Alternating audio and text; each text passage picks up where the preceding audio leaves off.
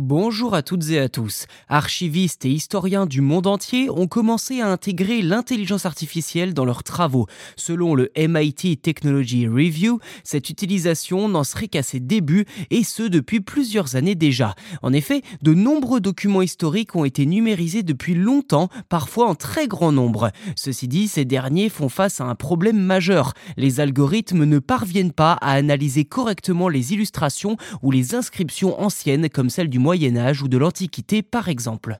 Mais c'était sans compter sur la détermination d'autres chercheurs qui ont récemment mis au point des programmes qui permettent à l'IA de reconnaître des écritures manuscrites.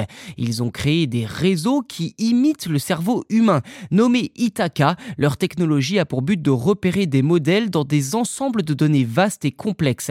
Leur IA a permis d'examiner des documents historiques dont certains étaient très abîmés et même joué un rôle dans le déchiffrage d'inscriptions ou la restauration d'archives endommagées. Itaka a été entraîné avec près de 78 000 inscriptions anciennes et serait désormais capable de reconstituer des parties manquantes d'un texte et de lui attribuer des dates et des lieux.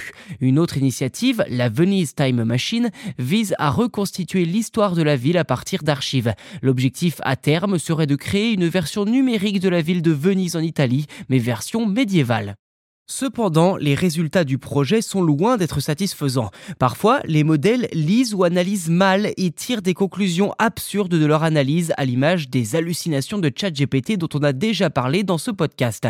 Ils peuvent aussi être utilisés à mauvais escient pour créer des deepfakes ou des fausses inscriptions anciennes relatant des épisodes qui n'ont jamais existé. En somme, utiliser de l'intelligence artificielle pour combler les périodes peu documentées ou les parties manquantes d'inscription doit être fait avec précision vigilance. Les historiens soulignent que si ces systèmes d'IA peuvent être de bons outils utiles, ils doivent aussi être utilisés en toute transparence vis-à-vis -vis du public.